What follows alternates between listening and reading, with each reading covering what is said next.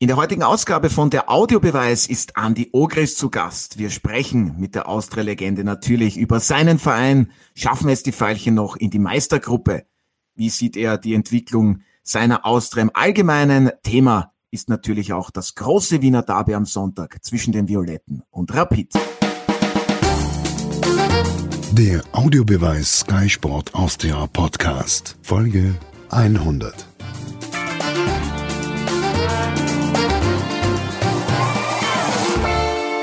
herzlich willkommen bei einer neuen Ausgabe von der Audiobeweis auf Sky Sport Austria. Wir feiern heute mit unserer 100. Ausgabe ein doch stolzes Jubiläum und mein Kollege Martin Konrad, Sky-Experte Alfred Tater und meine Wenigkeit Otto Rosenauer haben uns gleich selbst beschenkt und haben als Gast Austria-Legende Andy Ogris heute eingeladen. Vielen Dank, dass Sie sich Zeit genommen haben und wir freuen uns natürlich, dass Sie mit dabei sind. Dankeschön für die Einladung. Gerne. Ja, und ein Hallo natürlich auch eben an Martin und Alfred. Hallo. Hallo. Andi Ogres, zuerst einmal, wie geht es Ihnen allgemein? Womit vertreiben Sie sich aktuell so Ihre Zeit? Wie sieht bei Ihnen ein normaler Tagesablauf aus? Der normale Tagesablauf schaut so aus, dass ich in der Früh ganz normal aufstehe, dann trinke ich einen Kaffee, dann gehe ich in den Augarten zumindest eine Stunde, eineinhalb schnelles Gehen, Laufen geht nicht mehr, mehr weil da wird sich mein Bandscheiben dagegen, da kriege ich Schmerzen, also muss ich schnell gehen. Das mache ich jeden Tag. Ansonsten dann gehe ich mit meiner Frau halt einkaufen oder irgendwas erledigen, was halt so ist, und dann holen wir unser Enkelkind von der Schule ab. Dann wird Aufgabe gemacht, dann ist Nachmittag Beschäftigung mit dem Enkelkind und das war's dann schon. Ja, Sie sind ja groß, äh, stolzer Großvater und bei Laola gibt es ja auch den Stammtisch eben mit Ihnen. Wie viel Spaß bereitet Ihnen das, dass Sie da eben auch noch, was den Fußball betrifft, nah dran sind? Es macht mir großen Spaß, weil halt immer wieder gute Gäste kommen. Ne? Das ist aber nicht jetzt nur so, dass wir nur vom Fußball Gäste haben.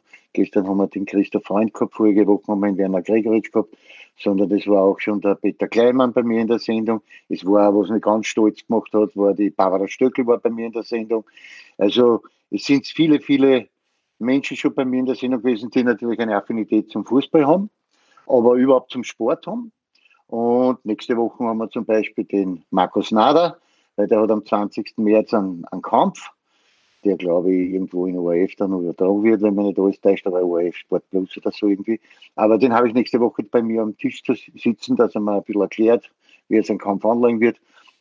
Total interessant und du lernst viele Menschen kennen und macht mir totalen Spaß. Ja, vergangene Woche, was Gesprächspartner betrifft, hatten wir ja einen alten Bekannten von Ihnen, Franz Wohlfahrt, zu Besuch. Ähm, was die Pandemie betrifft, Alfred Tata, der war ja beim Friseur. Die Friseursalons haben wieder offen, was natürlich für Sie persönlich auch von großer Wichtigkeit ist, denn Sie haben ja eben auch, glaube ich, fünf Friseursalons an der Zahl. Wie wichtig ist das natürlich, dass Sie da wieder offen haben dürfen und wie sind Sie da durch die Pandemie bisher gekommen, Andreas Ogres? Ja, wie alle anderen heute sehr, sehr schwierig. Also die Dinge, die uns alle versprochen worden sind, also von der Regierung und diese Hilfen und was hat er gut, die sind also bei uns noch nicht eingelangt. Ich hoffe, sie werden noch eintreffen. Aber wir haben es ganz gut gewötigt. Aber wir sind auch eine Kämpferfamilie, also von daher sind wir natürlich jetzt froh, dass wir wieder aufsperren dürfen. Auch mit den Auflagen ist natürlich extrem schwierig, äh, richtig gut zum Arbeiten. Das heißt jetzt nicht, dass wir die Haare schlecht schneiden, sondern das heißt, dass du einfach immer nur zwei Personen in jedem Salon drinnen haben darfst. Und äh, es dreht sich halt um, um Eckhäuser langsam als im Normalfall. Und das ist halt ein bisschen schwierig, aber grundsätzlich sind wir mal froh, dass wir wieder aufsperren haben dürfen und dass das Ganze wieder anläuft. Ja, absolut. Das sind gute Neuigkeiten. Ich habe es angesprochen, Alfred Tata war beim Friseur. Haben Sie es mitbekommen? Haben Sie ihn schon gesehen? Wie gefällt Ihnen die neue Frisur? Meine ganze Familie und auch ich, ich bin begeistert. Frell, Weltklasse Frisur. Weltklasse. Kennt fast ich geschnitten haben. Alfred, wie waren ansonsten die Rückmeldungen? Austria-Trainer Peter Stöger, der war ja richtig begeistert auch. Viele Rückmeldungen, ja, absolut. Auch der Hans Krankel war schwer begeistert. Er hat äh, eine dreiminütige Lobesrede gehalten und unter anderem einen sehr schönen Satz gesagt. Freddy, du schaust aus wie der junge Bob Dylan. Na, da habe ich mich sofort in die 80er Jahre zurückversetzt gefühlt, weil damals äh, war ich beim Wiener Sportclub Der Trainer war Frank, da hat es zwei Spieler gegeben, den Alfred Roscher und den Alfred Tata. Und wenn der Trainer Frank gesagt hat, Fredel, haben sie beide zu ihm hingedreht. Und daraufhin habe ich gesagt, Trainer, sagen Sie ab jetzt zu mir Bob Dylan. So gesehen hat mich das natürlich gefreut, dass der Hans das wieder aufgenommen hat. Martin, aber, gibt, würdest aber du... gibt es dem Alfred nicht zu denken, dass er viel mehr Reaktionen bekommt wegen seiner Frisur und weniger wegen seiner Analysen? aber für seine guten Analysen kennt man ihn ja bereits. Das ist ja nichts Neues. Die Frisur, die ist ja neu, Martin. Wie gefällt sie dir? Ja, großartig. Also wirklich. Mir hat auch die andere übrigens auch sehr gut gefallen. Habe immer ein bisschen so, wenn wir schon sagen, 80er Jahre mit Mario Kempes und so, mit dem du gespielt hast, hat man schon ein bisschen auch das, das Revoluzerhafte immer in dir auch gesehen. Ich, ich möchte noch einen Hinweis geben heute in der Früh. Willkommen Österreich im ORF. Ein gewisser Herr Tanner, Leiter der Wettbewerbsbehörde oder so ähnlich. Ja. Hat eine, hat eine Frisur wie ich vor einer Woche. Also dieser Herr ist ein Genie. Er setzt sich hin als Leiter der, dieser Behörde und hat eine Mähne. Ich habe sofort zu meiner Frau gesagt, den Herrn muss ich anrufen, der ist, der ist ein Traum. Ich Was du für Programm siehst, großartig, muss ich sagen. Ein großartiger Start in diesen Audiobeweis. Ja, kommen ja. wir zum Sportlichen an die so. Wie sehr verfolgen Sie denn aktuell die Tipico Bundesliga und natürlich auch im Speziellen Ihre Austria? Ja, natürlich wie jeder andere fußballinteressierte Mensch auch. Also bin am Laufenden, sehe mit gemischten Gefühlen, dass sich die Austria trotzdem noch immer ein bisschen weiterentwickelt und dass sie, dass sie noch immer die Chance haben, um die, unter die Top 6 zu kommen. Aber es wird natürlich sehr schwierig werden, weil die Gegner jetzt am Schluss mit großer Wiener Derby steht vor, vor der Tür Anschließend, glaube ich, Sturm auswärts und WRC daheim. Ist kein leichtes Restprogramm. Also es wird schwierig, aber ich drücke die Daumen natürlich. Ja, der Kampf um die Top 6 spitzt sich also zu. Alfred, wer hat da für dich die besten Karten? Naja. Denn da geht es ja noch zwischen vier Teams eben um zwei Plätze. Also zum einen muss man bei, dieser, bei diesen Analysen berücksichtigen, wer spielt noch gegen wen in den verbleibenden drei Runden zum einen. Zum zweiten, wie ist die Punkt, der Punktestand jetzt inklusive Torverhältnis? Da hat natürlich der WRC ein wenig die Nase vorn, weil einfach äh, man mehr Punkte auf dem Konto hat. Aber das dritte ist aus meiner Sicht vielleicht das Wichtigste ist, wie ist die aktuelle Form, das sogenannte Momentum? Und ähm, von allen Beteiligten sehe ich einfach zurzeit, dass bei der Wiener Austria das eigentlich gemeinsam auch mit Hartberg am besten ist, während es für den WRC beziehungsweise für die WSG in dieser Hinsicht jetzt ein bisschen schwieriger ist. Daher, wenn man alle diese äh, Faktoren zusammenzählt, äh, kann man sagen, nichts Genaues weiß man nicht.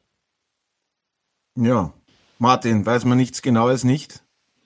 Ja, kann man so sehen, wie der Alfred. Also, wo ich ihn auf alle Fälle unterstütze und sage, ist, dass im Moment äh, Hartberg und Austria, wenn man so will, einen Lauf haben oder zumindest äh, positive Ergebnisse haben und deshalb vielleicht da besser dastehen.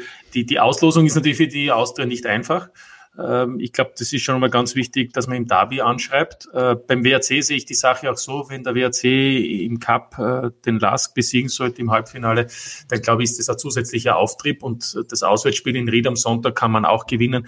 Dem WRC traue ich auch aufgrund seiner Qualitäten zu, dass er diese paar Punkte macht, um auch tatsächlich unter den Top 6 zu sein und dann würde ihm noch ein Platz übrig bleiben und ich sage, von der Auslosung her würde ich sagen, hat Hartberg aus eigener Kraft mit Heimspielen gegen Admira und gegen St. Pölten die beste Möglichkeit. Ähm, aber ich würde sagen, Hartberg ist eine Wundertüte, da haben wir auch schon alles gesehen. Also ich glaube, dass äh, die Entscheidung für mich ist der WRC durch. Für mich geht es eher darum, Hartberg oder die Austria. Die WSG hat es verabsäumt, mit den guten Spielen, aber ohne Punkte gegen St. Pölten, Hartberg und nur einem gegen die Admira, das selbst klar zu machen. Andi Ogris, Sie haben schon angesprochen, das Wiener Derby steht vor der Tür, da werden wir noch sehr viel darüber sprechen. Ich möchte nur kurz noch darauf eingehen, was Sie gesagt haben. Sie haben auch gemeint, es wird eben spannend sein. Glauben Sie, kommt die Austria noch in die Meistergruppe? Das stößt genau ein Falschen die Frage. Natürlich kommt die Austria in die Meistergruppe, weil ja, es war ja genau weil man es wünscht.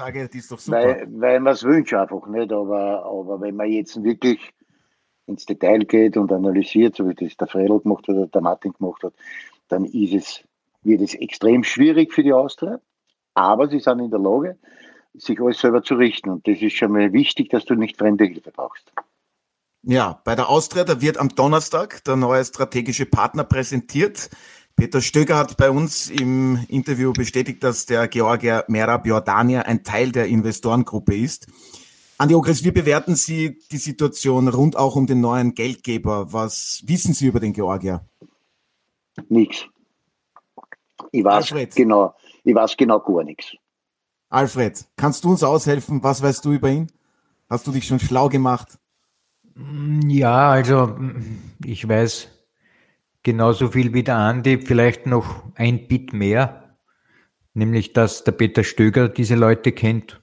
Da habe ich schon einen Informationsvorsprung. das ist ja schön und jetzt hilft uns Martin Konrad aus, denn der weiß immer so gut wie alles. Nein, in dem Fall weiß ich auch zu wenig, nur das, was man so liest. Äh, ich finde, die Geschichte ist relativ einfach. Ein Investor wird kommen, weil er wahrscheinlich sich was erwartet. Das ist eigentlich auf der ganzen Welt so, in jedem Wirtschaftsunternehmen so, nicht nur im Sport.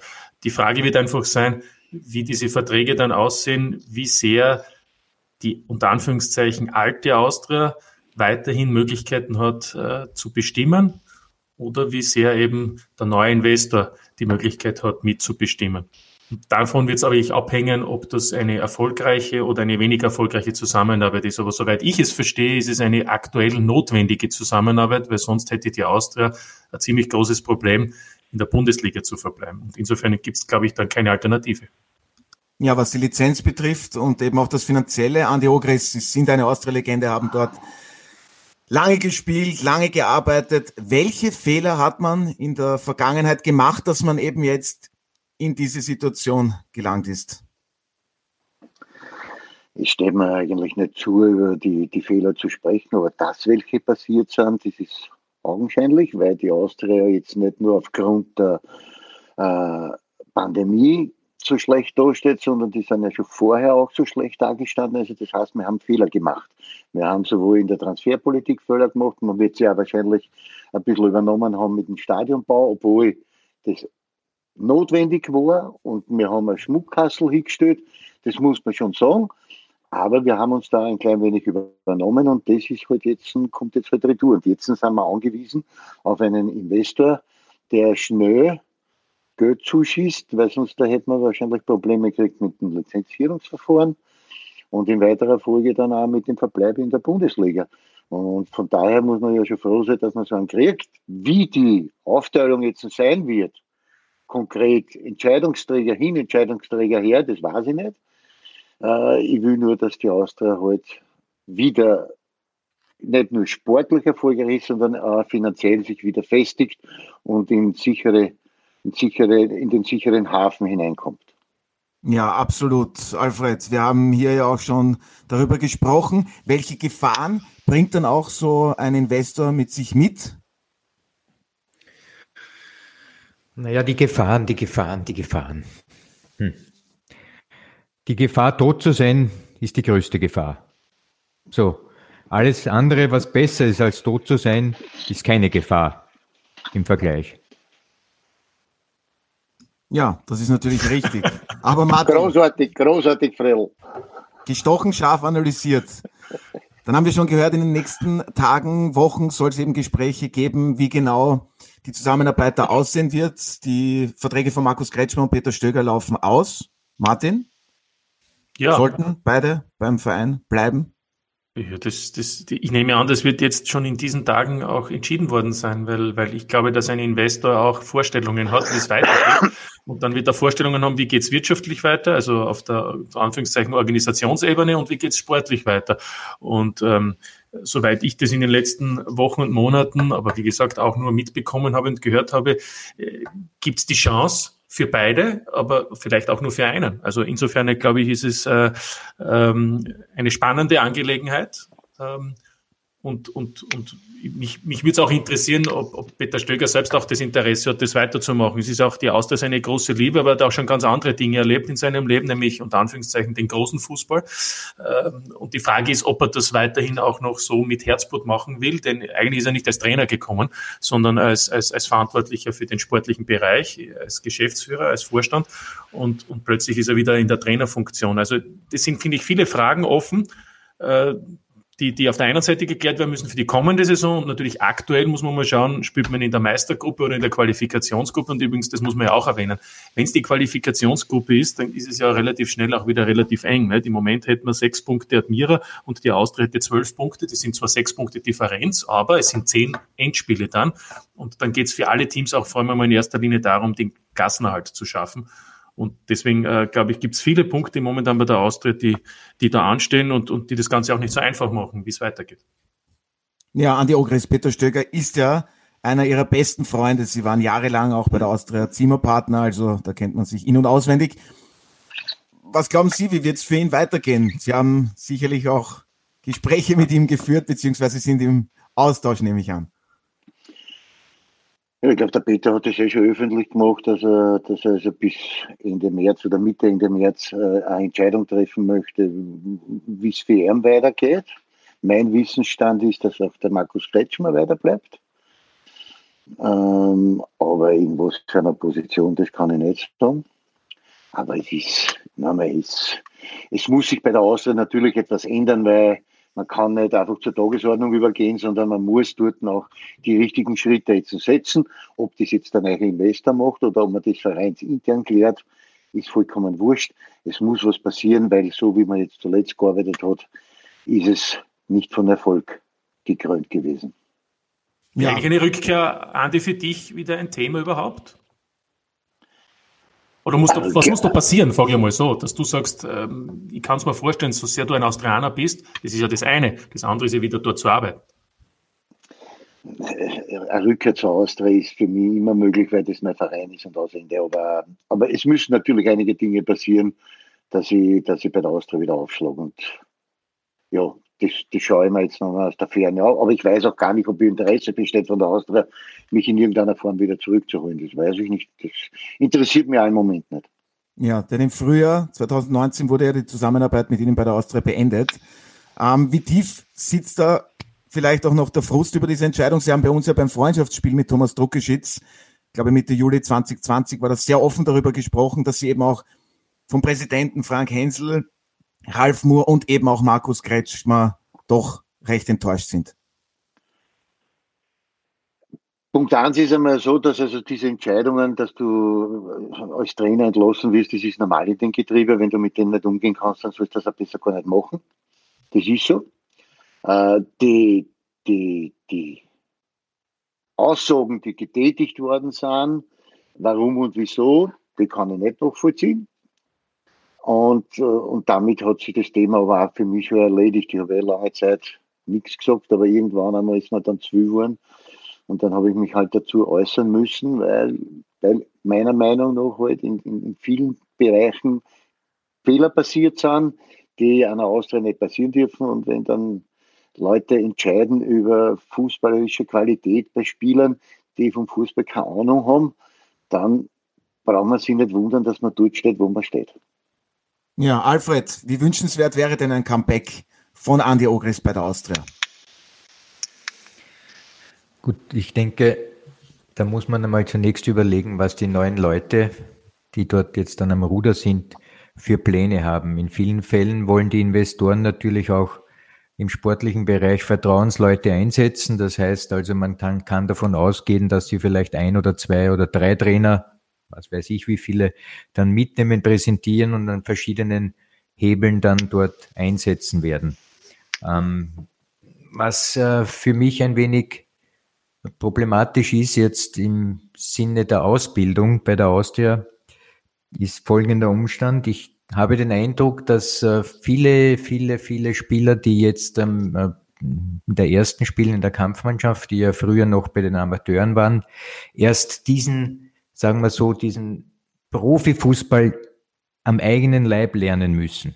die kommen unter Anführungszeichen relativ wenig vorbereitet äh, für den, für den Profifußball da hinauf und äh, wundern sich dann, wie es da zur Sache geht. Deshalb glaube ich, dass genau ein Mann wie der Andi Ogris, der den Profifußball von der Pike auf eigentlich kennt, als Spieler und dann noch als, als Trainer, genau der richtige Mann wäre für diese Schnittstelle zwischen eben Amateure und äh, Kampfmannschaft, wo man vermittelt und gar wirklich jetzt gar nicht so sehr auf die Trainingsinhalte, sondern in persönlichen Ebene, also im Lernen des Verstehens, was Profifußball bedeutet, das könnte ein Mann wie der Andi Ogris extrem gut bewerkstelligen. Deshalb glaube ich, dass hier ein Potenzial brach liegt, auf das die Austria vielleicht zugreifen sollte.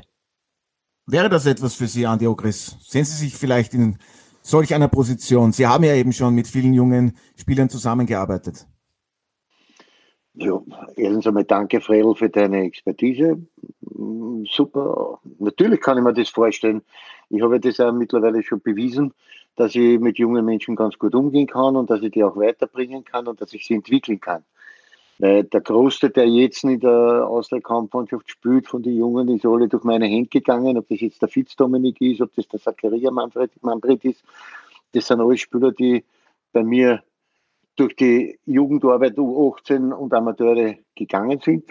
Okay, gut, das ist aber was jeder Sicht ist halt anders. Und äh, ich sehe es so, der Freil Sicht freue ich mich natürlich auch so wie ich sich und abwarten, was passiert. Ist aber nicht zwingend, um bei der Austria zu arbeiten. Ich bin, ich bin nach allen Seiten offen. Und wenn irgendwer anderer äh, Lust und Laune verspürt, den Andi Ogris als in irgendeiner Position zu holen, um, um junge Menschen weiterzuentwickeln, dann bin ich jederzeit bereit. Ja, da bin ich auf jeden Fall davon überzeugt, dass da einige Interesse haben. Am Sonntag, da kommt es um 17 Uhr wieder einmal zum großen Wiener Derby. Die Austria empfängt Rapid. Und wie sehr freuen Sie sich schon auf das Derby, Andi Ogres? Das ist ja immer etwas Spezielles. Ich frage jetzt auch gar nicht, wer der Favorit ist. Na, tue ich mich auf jeden Fall auf das Spiel, weil ja Derby ist immer was Spezielles und und hat eigene Gesetze. Es ist völlig offen, wer die Partie gewinnt, weil es immer völlig wurscht ist, wer wo in der Tabelle steht oder wer wo gut drauf ist. Im Derby sind schon so viele Sachen passiert. Da hat der schwere Außenseiter den, den großen Favoriten dann eine eingeschenkt. Von daher freue ich mich auf das Match. Ich hoffe, dass es ein, ein interessantes, ein spannendes und ein gutes Fußballspiel wird. Das war halt ganz wichtig. Schade ist, dass man keine Zuschauer haben. Das Derby trotzdem immer wiederum für eine ganz spezielle Stimmung sorgt. Ja, man merkt halt jetzt auch schon ein bisschen auf der Straße, nicht mehr so extrem wie früher mal, dass sich die Stadt ein bisschen teilt in zwei Hälften. Der eine ist Rapid, der andere ist Austria. Wenn es in der Früh im Augarten mal dumm ist, dann kommen sie jetzt schon wieder mit der Rapid-Level raus und die anderen mit der Austria-Level. Das ist schon ein bisschen wiederum so, du merkst, das Derby steht an, es knistert, auch die Berichterstattung in den Medien ist wiederum ein bisschen äh, präsenter.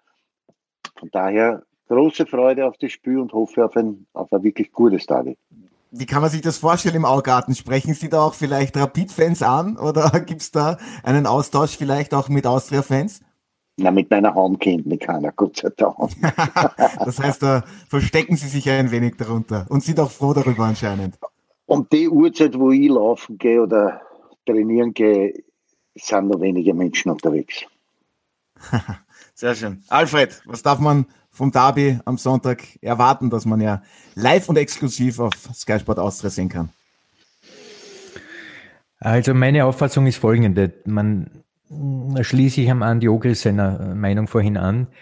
Dieses Spiel muss man als singuläres Ereignis betrachten. Es wäre ganz schlecht beraten, würde sich die Austria jetzt ähm, mit diesem Spiel und zusätzlich noch mit der Tabellenkonstellation äh, beschäftigen. Das heißt also zu rechnen beginnen, weil und dort und hin und genau dasselbe gilt für Rapid. Rapid könnte auch sagen, jetzt Salzburg nur mehr drei Punkte und wenn also beide Clubs den Fehler machen, dass sie dieses singuläre Spiel, das, wie der Andi sagt, eigene Gesetze und eine eigene Wertigkeit betrifft, eben um die Vorherrschaft für Wien, In der Tabelle ist es zwar Rapid, aber für dieses Spiel gilt es dann doch trotzdem, dass man sozusagen da die Nummer eins in Wien ist. Daher glaube ich, wenn also beide Clubs äh, den Fehler begehen, dass ähm, sie das verquicken mit der aktuellen Tabellenkonstellation, dann werden wir eine Hundspartie sehen. Wenn sie allerdings in der Lage sind, ähm, dass sie das trennen von dem, ja, dass sie sagen, wir wollen dieses Spiel gewinnen, weil eigentlich ist dieses Spiel das Wichtigste, dann werden wir eine Mörderpartie sehen. Und ich glaube, beide Trainer hören sich das an und werden sagen, ja, der Tata hat recht, wir werden eine Mörderpartie sehen. Ja, das auf jeden Fall. Martin, Hundspartie oder Mörderkick? Was erwartet uns am ja, Sonntag? Vor allem ein spannendes Spiel mit Sicherheit. Aber ich glaube, es ist auch ganz klar, Rapid hat doppelt so viele Siege bisher. Die Mannschaft äh, ist natürlich kompakter, äh, aber trotzdem, alles ist möglich. Austria hat einige Spieler, die den Rapidlern wehtun können, hat man ja auch schon am, beim Derby im Herbst gesehen. Wobei es gibt ja einen Spieler, der für den Andi natürlich in der falschen Mannschaft spielt, aber zu dem er eigentlich eine ganz eine gute Beziehung hat, nämlich der Erdschan Kara. Weil irgendwie könnte man sagen, der Andi ist nicht ganz unbeteiligt, dass der so eine Karriere hat. Nach deinem Training ist es ja kein Wunder, oder? ja, natürlich. Jetzt muss das, das, das meine ich ernst. Das meine ich jetzt ernst. Ja. ja.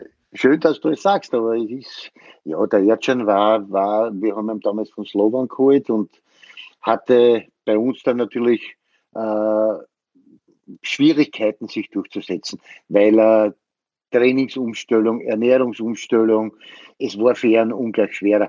Aber der Erdschan ist halt ein fleißiger Bursch und ist immer dran geblieben, hat dann den Schritt Retour gemacht in die Regionalliga, bis er dann gegangen wieder um zu, äh, damals haben es Kassen, glaube ich, Karabach. Karabach, ja. ja. Die heutige Mauerwerk. Und hat sich dort. Hat natürlich profimäßig trainiert bei euch, ne? das muss man einfach ja, sagen. Ja, genau. Aber muss man sich ja auch vorstellen, nicht? das kommt aus der Oberliga und hat dann auf einmal profimäßiges Training gehabt. Das dauert seine Zeit, bis man das verarbeiten kann. Es war natürlich für ihn das Doppeltraining teilweise äh, schwierig zu verarbeiten. Auch die Ernährungsumstellung war für ihn äh, ein, ein großer Schritt. Aber was ihn auszeichnet, ist sein Wille, das zu schaffen. Und am Ende des Tages hat er alles richtig gemacht, weil jetzt steht er dort, wo er steht und spielt großartige Partien und man sieht, das ist äh, mehr oder weniger ein Garantieschein für Tore der Yachankara. Aber was mich interessieren ja. würde, du, damals war ja Konkurrent nicht Quasina und Frank hauptsächlich, oder? Oder, oder korrigiere ja, mich? Ja, ja, ja. Überrascht es dich, dass, dass, dass dann die Wege der Karrieren ja eigentlich so, so, so solche Dimensionen nehmen? Nicht? Beim Kara ist es steil nach oben gegangen, beim Frank in eine andere Richtung. Ja, das hat aber jetzt am Ende des Tages dann nichts mehr mit der Qualität zu tun der jeweiligen Spieler, sondern es hat damit zu tun, dass die halt irgendwie, der, der Erdschein ist halt gegangen zu Karabakh, hat dort halt seine Tore gemacht, der, der Frankie ist weiterhin bei den Austria Amateuren und später Young Violets geblieben, hat sich erst dann im, im, im Sommer ja verändert und ist jetzt wieder in der Regionalliga tätig, aber ist natürlich kann nicht spielen. Und äh, Marco Quasina, wissen wir, der ist damals dann nach Holland gegangen, hat sich dort mehr oder weniger nicht so durchgesetzt, ist dann zurück zum Mattersburg und spielt jetzt in Belgien mit mittlerweile wieder, wo er regelmäßig zum Spielen kommt und auch seine Tore wieder macht. Also der ist wieder auf dem aufsteigenden Ast. Wobei nochmal, die auffälligste Karriere von den drei hat jetzt natürlich der Erdschand gemacht, weil er halt jetzt bei Rapid mehr oder weniger Stammspieler ist und natürlich die die, die, die anderen Vereine natürlich auch schon auf ihn, auf ihn aufmerksam werden im Ausland und vielleicht macht er noch einmal einen, einen großen Schritt in eine, in, in eine große Auslandskarriere. Ja, ist ihm sicherlich zu wünschen. Und durch Ercankara kommen wir eben wieder zu, zum Wiener Derby zurück. Wenn man Andi Ogris schon als Gast dabei hat, da gibt es ja das Bild mit Didi Kübauer, wo sie beide Kopf an Kopf stehen. Es gibt natürlich immer wieder die Diskussionen, der Fußball heutzutage, früher, da war alles besser, da gab es zahlreiche Charaktere. Werden diese Ihrer Meinung nach immer weniger? Und welche beiden Spieler würden denn heute auf diesem Bild zu finden sein? Das ist eine Teufelsfrage. Na, ich habe mir was überlegt. Ja, aber ich nicht. Alfred, vielleicht kannst du uns helfen. Boah, bist du deppert, Alter. Na, unglaublich, dass ich es einmal schaffe, Andy Ogris und Alfred Tata äh, ja, vor schwierige Aufgaben zu stellen. Martin, fällt dir was ein? Welche zwei Spieler wären das heute? Ja, das ist Also da geht es ja auch um die Verkörperung eines Vereins, nicht? Und, und das war natürlich früher einfacher, weil einfach Spieler, ich will nicht sagen Jahrzehnte, aber doch einige Jahre bei einem Verein gespielt haben. Heute wenn du dir die Aufstellungen ansiehst, ist ja teilweise so, dass vor zwei Jahren eine komplett andere Mannschaft gespielt hat. Ne? Also in Salzburg besonders extrem, aber auch bei der Austria und, selbst bei Rapid, wobei da sind ja noch ein paar Ausnahmen dabei. Sage ich mal, mit Maximilian Hofmann hast du zum Beispiel einen oder Sonnleitner, die jetzt da schon zehn Jahre dabei sind oder ewig. Ähm, das heißt, da gibt's vielleicht den einen oder anderen, aber es ist schon schwierig zu sagen, dass du dann so zwei Spieler hast, die auch aus der Stadt sind, quasi im weitesten Sinn, wenn ich den Kühe jetzt als Burgenländer noch als Halbwiener dazu rechnen darf. Aber, aber das finde ich. Mach mal Grenzen, Grenzen, sorry. Aber trotzdem. Also, ich ziehe diese Aussage zurück, jedenfalls.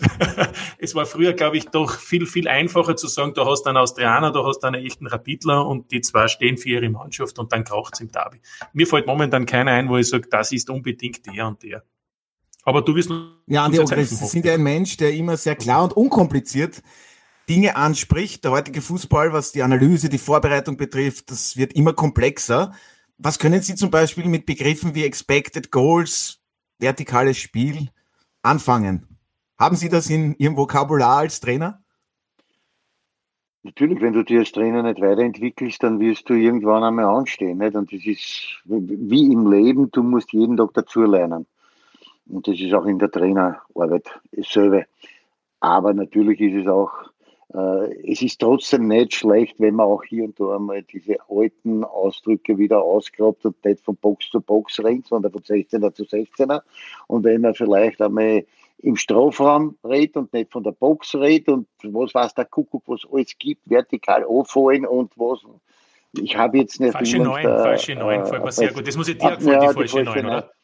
Ja, furchtbar. Ein falscher Nein ist ein Wahnsinn, aber bitte.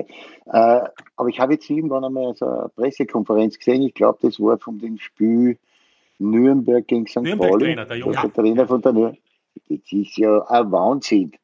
Da hat ja der Frell Bresel gehabt, dass er das verstanden hat, was der erzählt hat. Und wenn du dir jetzt vorstellst, dass du in einer Spielerkabine sitzt und deinen Spielern das so erklärst, dann gebe ich dir einen Garantieschein, dass die zwei Drittel nicht verstanden haben, was er meint. Ja, absolut richtig. Da ging es aber auch darum, ich denke, dass der Trainer, das habe ich zumindest hineininterpretiert, diese Antwort dann schon suffisant auch so gegeben hat, weil er mit der Fragestellung des Reporters nicht ganz, beziehungsweise des Journalisten ganz einverstanden war. Alfred, ja. ich habe mir gestern zum Beispiel das Cup-Spiel in Deutschland Mönchengladbach gegen Borussia Dortmund angesehen. Das sind zwei Teams aufeinander getroffen, die unglaublich gut aufeinander vorbereitet waren. Daher gab es auch kaum Offensivaktionen. Meine Frage jetzt an dich. Durch diese unglaublich präzise Vorbereitung, diese vielen Mittel, die man da mittlerweile schon hat, wird der Fußball dadurch nicht auch in nächster Konsequenz vielleicht unattraktiver? So, das ist ja eigentlich eine Fragestellung, woher und wohin entwickelt sich der Fußball? Das ist eine Sendung, da kann man eine Tok- und Tore-Sendung draus machen. Nur meine kurze Einschätzung. Zum einen hat, wie du richtigerweise sagst, der Computer Einzug gehalten und dadurch sehr viele Dinge auf den Kopf gestellt, was Vorbereitungen und solche Dinge betrifft, Matchanalyse des Gegners und so weiter und so fort. Das ganze Pipapo war, wo also es keine Geheimnisse mehr gibt äh, beim jeweiligen Gegner.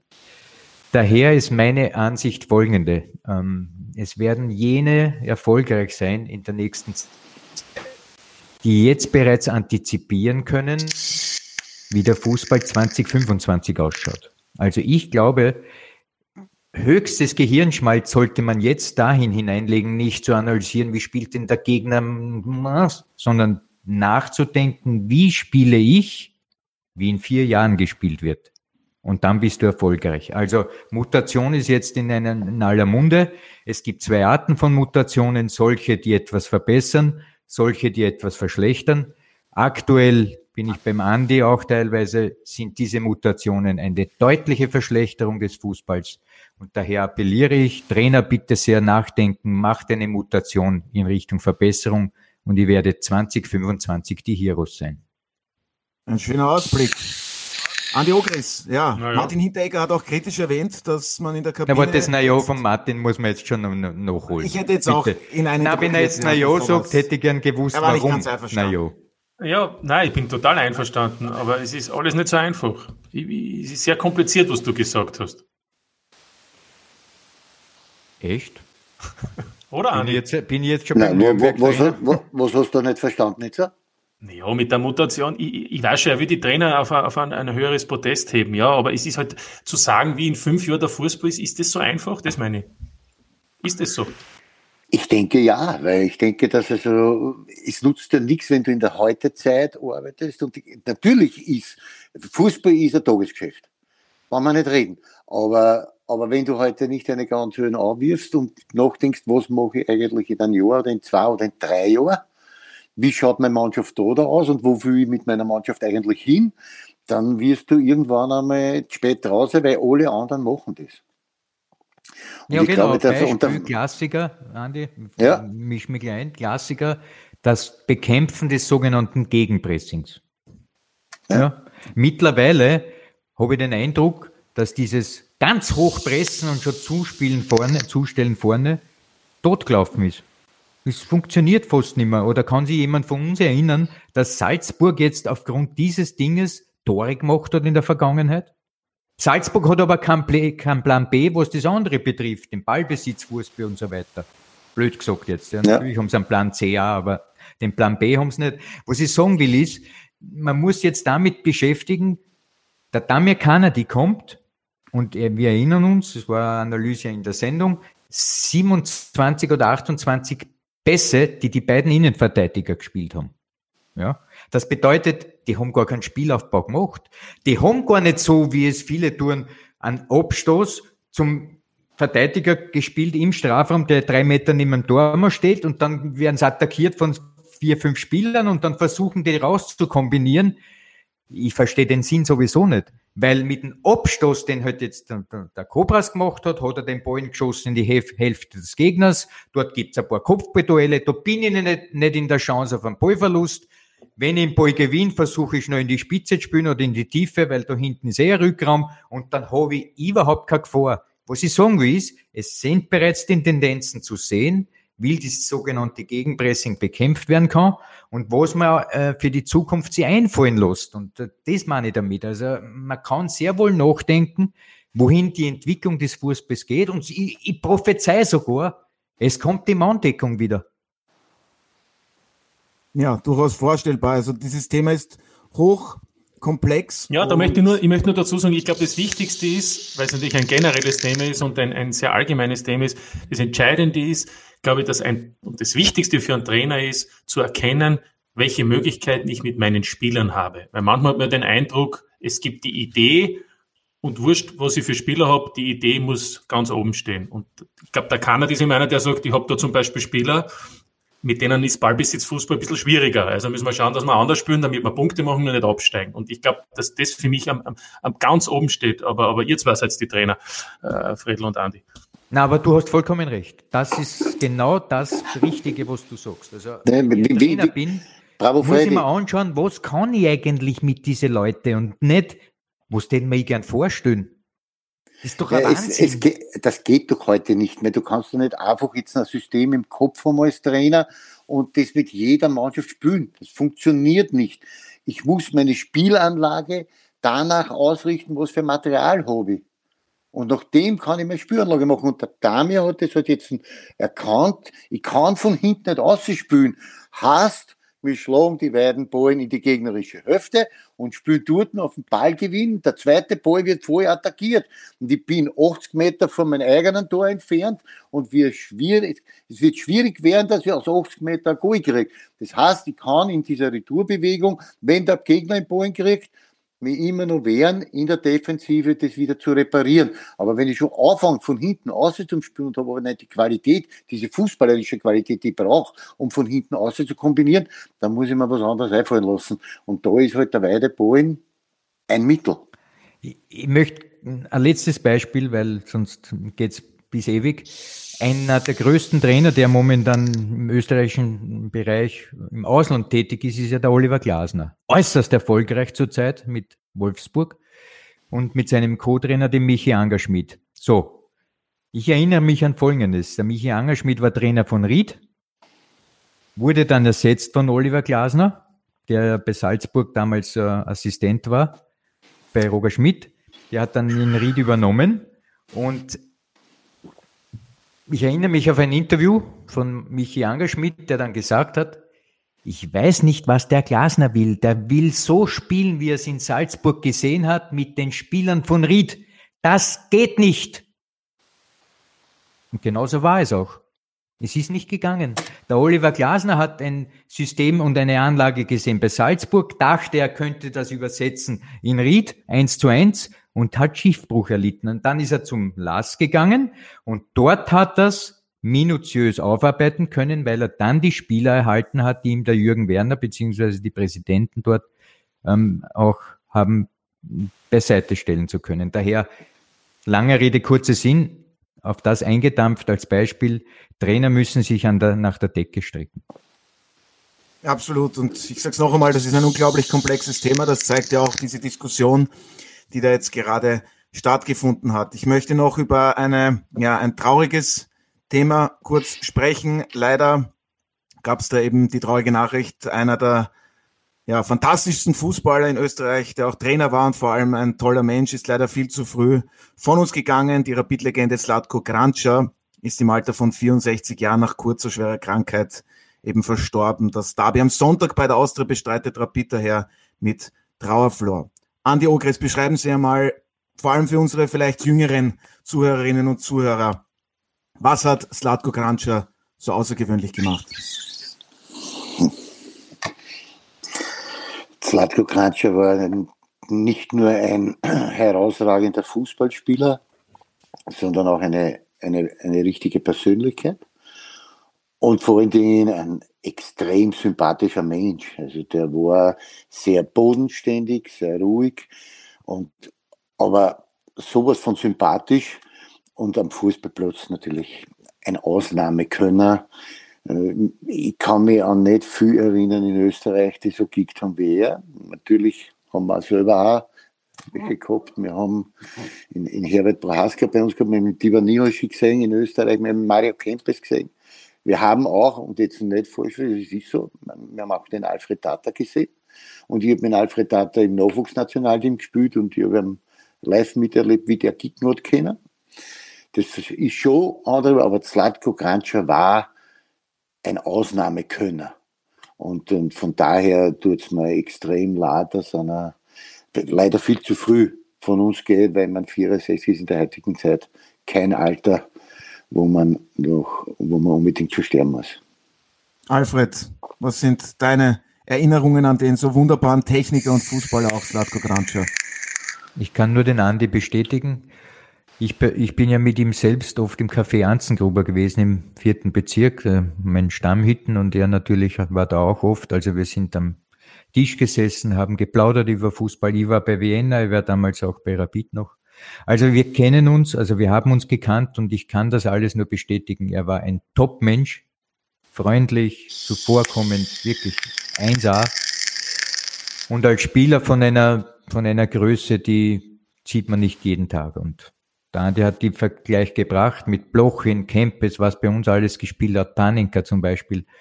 Ich glaube, man kann ihn fast in diese Reihe stellen. Ja, sehr tolle Worte von euch beiden und unser Mitgefühl gilt natürlich seiner Familie und auch seinen Freunden mit Slatko Kranče hat uns eben leider ein ganz großer viel zu früh verlassen. Aber diese Genialität und individuelle Klasse an die Ogris, sagt man, warum wird das vielleicht immer weniger Woran liegt das vielleicht, dass es eben diese Edeltechniker dann auch im heutigen Fußball eher seltener zu finden gibt?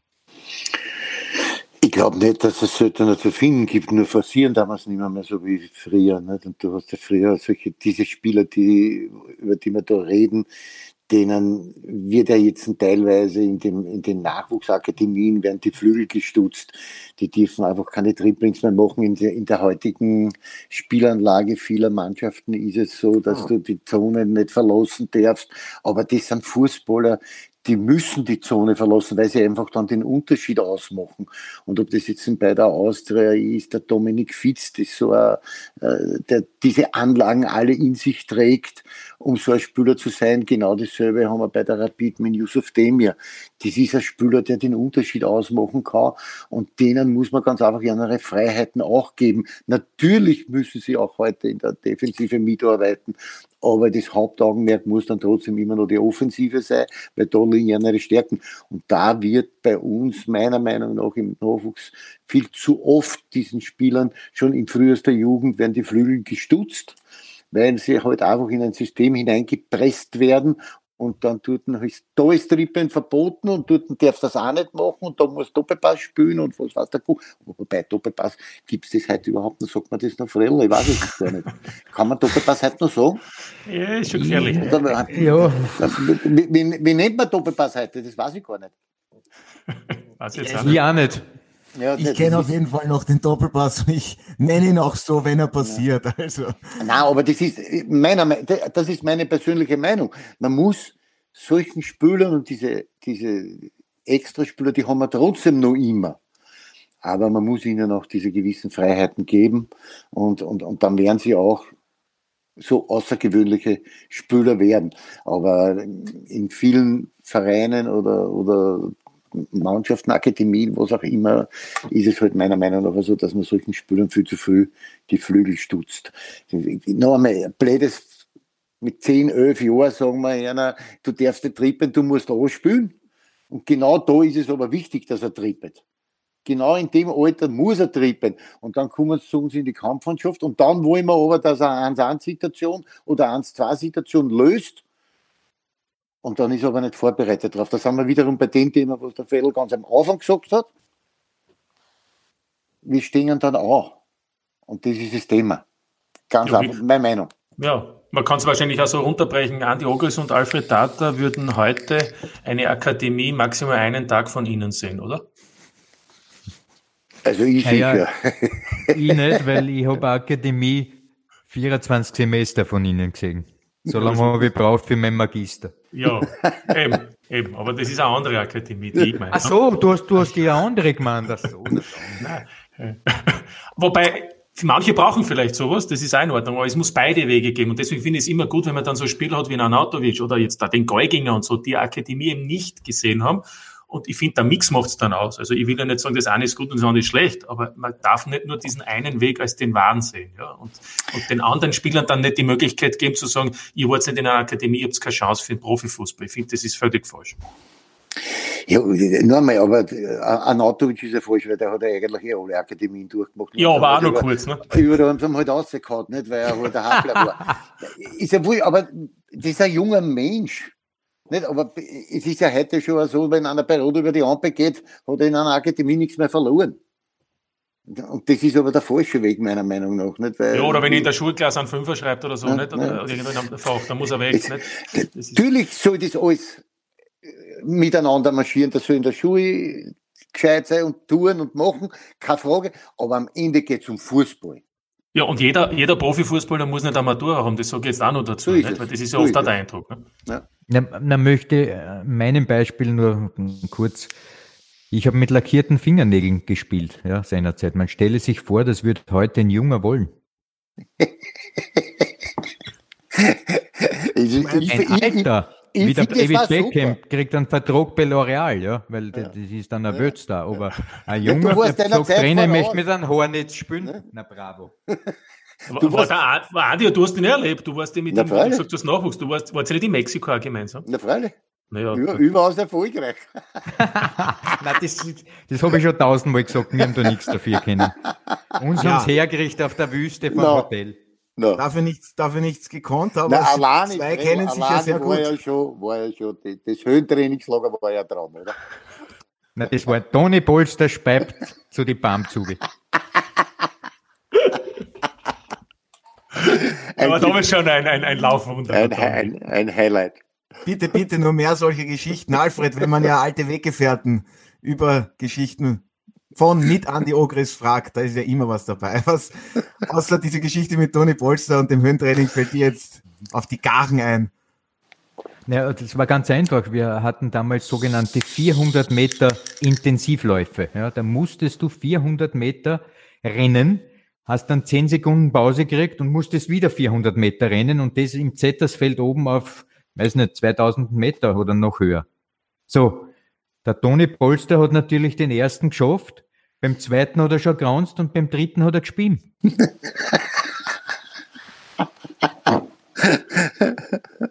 ja, bist ihr gegangen? Liebe Grüße an dieser Stelle an Toni Polster. Der Fredel war eine Maschine, Martin. Ich war eine Maschine. Fredel, Fredel war eine Maschine, der ist die, die 400er gegangen wie nix. Äh, wobei einmal, das, das war ein sogenanntes Höhentrainingslager. Und wenn du heute darüber nachdenkst, ja, ein Höhentrainingslager hat nur einen Sinn, wenn du wirklich einen gewissen Zeitraum in dieser Höhe bleibst. Aber wir sind jeden Tag mit dem Auto runtergefahren ins Dorf, haben dort unten am Fußballplatz trainiert und dann sind wir wieder aufgefahren. Also es hat wenig wirklich mit einem Höhentrainingslager zum tun gehabt. Ja, Andi Ogris, eine ernst gemeinte Frage. Sie haben so unglaublich viel erlebt, haben so viele Geschichten zu erzählen. Wann bringen Sie Ihr Buch raus? Wann der Fredel endlich Zeit hat, das zu schreiben. Das heißt, Mach, da mach ich gern, bin Co-Autor. Ja, dann fixieren wir das Ganze hier jetzt auch gleich bitte. Alfred Tato und Andi Ogris Beim schreiben an den Memoiren der Austria-Legende. Das wäre doch herrlich. Ich würde das sofort unterstützen. Ja, ich, ich weiß eh, das, das, das täten alle gern unterstützen, aber ich gebe euch jetzt, um den Ganzen in den Riegel vorzuschieben, ich schreibe kein Buch.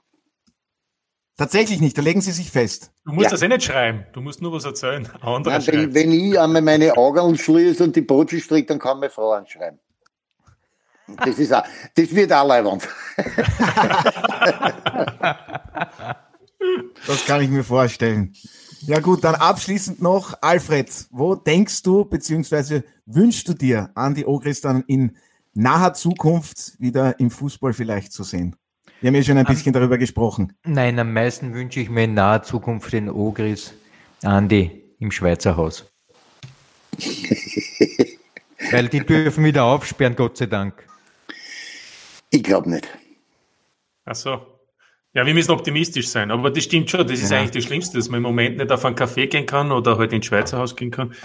Da, darüber redet keiner. ne? Ja, ich, aber auch mit dieser Situation haben wir umgehen gelernt, oder? Und irgendwann werden sie halt eh wieder aufsperren und dann werden wir sie halt wieder irgendwo in einen Schanigarten einmal setzen können und vielleicht einen Kaffee oder ein Bier oder eine Cola oder was auch immer trinken können und mit einem Freund zusammensitzen können, ein bisschen Schmäh führen. Das wird auch irgendwann wieder kommen, aber es ist halt jetzt schon ein klein wenig mühsam. Und vor allen Dingen, gerade jetzt, wo das schöne Wetter kommt und die Leute halt raus wollen. Nicht? Und, und dann kannst du in Wahrheit nirgends hingehen. Und wenn du dir irgendwo auf einer Park Parkbank sitzt mit einer Dosen Bier, schauen die eh schon alle deppert an. Das ist auch nicht leibend. Ja, in diesem Sinne, da heißt es dann eben negativ bleiben und positiv denken. Und apropos positiv denken, Andi Ogris jetzt am Ende dieses Podcasts noch Ihr Tipp für das Wiener Derby am Sonntag. Knapper Sieg für die Austria. Das bedeutet ein 2 zu 1.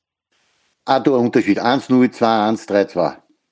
Na, ich denke, das hören die Austria-Fans alle recht gerne. Also, Martin, Alfred. Alfred, was, na, was sagt der noch Alfred? Der etwas? kann ich schon verraten, den Tipp. Ja, er sagt, er, er tippt erst am Freitag, wenn er angerufen wird. So ist Da es, er Fredel Chatbot. Ja, aber Martin, du kannst noch einen Tipp abgeben. 3-3. 3-3, herrlich. Das würde viele Treffer bedeuten. Auch in Ordnung. Aber Andi Ogris wünscht sich natürlich einen Sieg der Veilchen. Und das ist auch nur verständlich. Ja, Andi Ogris, vielen lieben Dank auf jeden Fall, dass Sie sich heute Zeit genommen haben und bei unserer 100. Ausgabe dabei waren. Wir wünschen Ihnen natürlich alles Gute für die Zukunft, viel Gesundheit, freuen uns, wenn wir Sie bald wieder in einem Stadion oder im Schweizer Haus oder wo auch immer sehen, denn das würde bedeuten, dass dann die Lockerungen auch voranschreiten. Also, vielen Dank und alles Gute natürlich auch. Danke für die Einladung nochmal und lieber Martin und lieber Fredel, Otto, danke fürs Mitmachen. Wir hören und, und wir sehen uns sicher irgendwann einmal wieder. Hoffentlich. Danke Ja. auch. Alfred, Martin, an euch natürlich auch. Vielen Dank. Danke, das war sehr nett. Danke, danke. Und das seht ihr diese Woche auf Sky. Ja, und für Sie, werte Zuhörerinnen und Zuhörer, habe ich noch ein paar Programmhinweise. In der Tipico Bundesliga geht es am Wochenende mit der 20. Runde weiter. Am Samstag finden wie immer drei Spiele um 17 Uhr statt. Unsere Übertragung auf Sky Sport Austria 1 dazu startet um 16 Uhr. Am Sonntag geht es dann um 13.30 Uhr weiter. Es folgen zwei Partien und um 17 Uhr gibt es dann das große Wiener Derby, ebenfalls live und exklusiv auf Sky Sport Austria 1. Lassen Sie sich das auf gar keinen Fall entgehen. Und natürlich gibt es am Wochenende auch wieder Fußball aus der deutschen Bundesliga und der Premier League. Sichern Sie sich Ihren Sky X Traumpass um nur 12 Euro pro Monat. Damit genießen Sie den gesamten Sport auf Sky. Alle Infos dazu finden Sie unter skyx.sky.at. Das war es von meiner Seite. Ich hoffe, Sie hatten Spaß mit unserer 100. Ausgabe. Haben Sie weiterhin noch einen angenehmen Tag. Bleiben Sie gesund und bis zum nächsten Mal beim der Audiobeweis. Das war der Audiobeweis. Danke fürs Zuhören.